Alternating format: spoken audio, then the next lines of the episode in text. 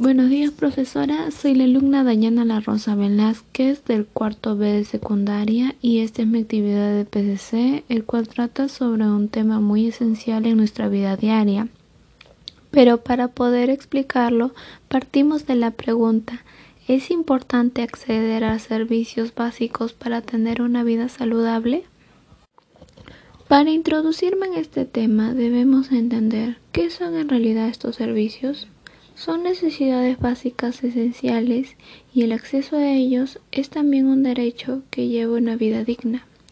Un desarrollo de servicios públicos básicos de calidad a la población es uno de los principales indicadores utilizados para evaluar el índice de desarrollo humano de una comunidad. Las administraciones locales gestionan muchos de estos servicios de cercanía que estructuran un territorio y permiten el transporte urbano, la gestión de residuos o el abastecimiento de agua potable como ejemplos más visibles. Los servicios básicos forman parte de la redistribución de la riqueza que contribuyentes y Estado realizan y que permiten eliminar algunas de las diferencias existentes entre las propias comunidades y de unos ciudadanos con otros. El acceso en este sentido a los servicios es una garantía del asentamiento de la población y del no abandono de las comunidades. Es por tanto la puesta en marcha de servicios públicos básicos de calidad la garantía de un equilibrio poblacional entre los diferentes territorios y comunidades. Ahora ya sabiendo el significado de estas palabras y unos cuantos aspectos más, podemos comenzar con la pregunta base o inicial. Para ello, daré tres ejemplos que agrupan servicios primordiales. El alcantarillado.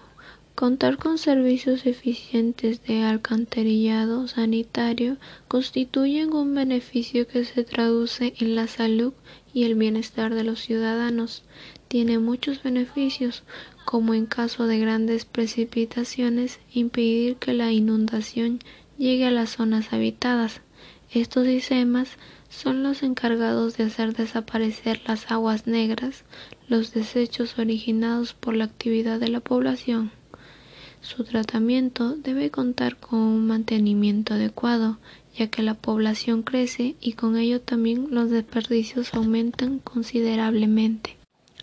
La luz. La luz ha generado algunos de los desarrollos tecnológicos más relevantes en la historia de la medicina, ya que con ella se ha podido encender varios artefactos que se hicieron uso para el tratamiento de enfermedades. Asimismo, se hace uso de esta en el campo académico ya que podemos acceder a información a través de diferentes artefactos como computadoras, celulares, tablets u otros. También sirve en la economía, ya que prende las maquinarias necesarias para realizar diferentes actividades económicas. Por último, pero no menos importante, está el agua.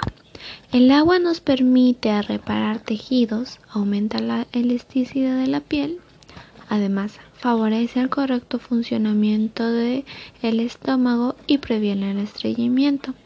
Cuando está deshidratado, los vasos sanguíneos se dilatan provocando dolores de cabeza y migraña.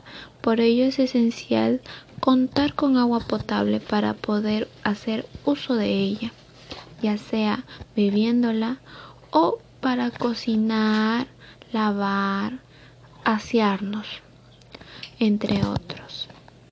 Para finalizar, se sugiere que sea necesario que el país cambie drásticamente el modo en que gestiona los recursos y presta servicios clave, empezando por la mejora de los sistemas de asignación para asegurar que lleguen a los más necesitados y para hacer frente a las ineficiencias, de tal forma que se garantice que los servicios públicos sean sostenibles y sean para todos. Gracias por su atención.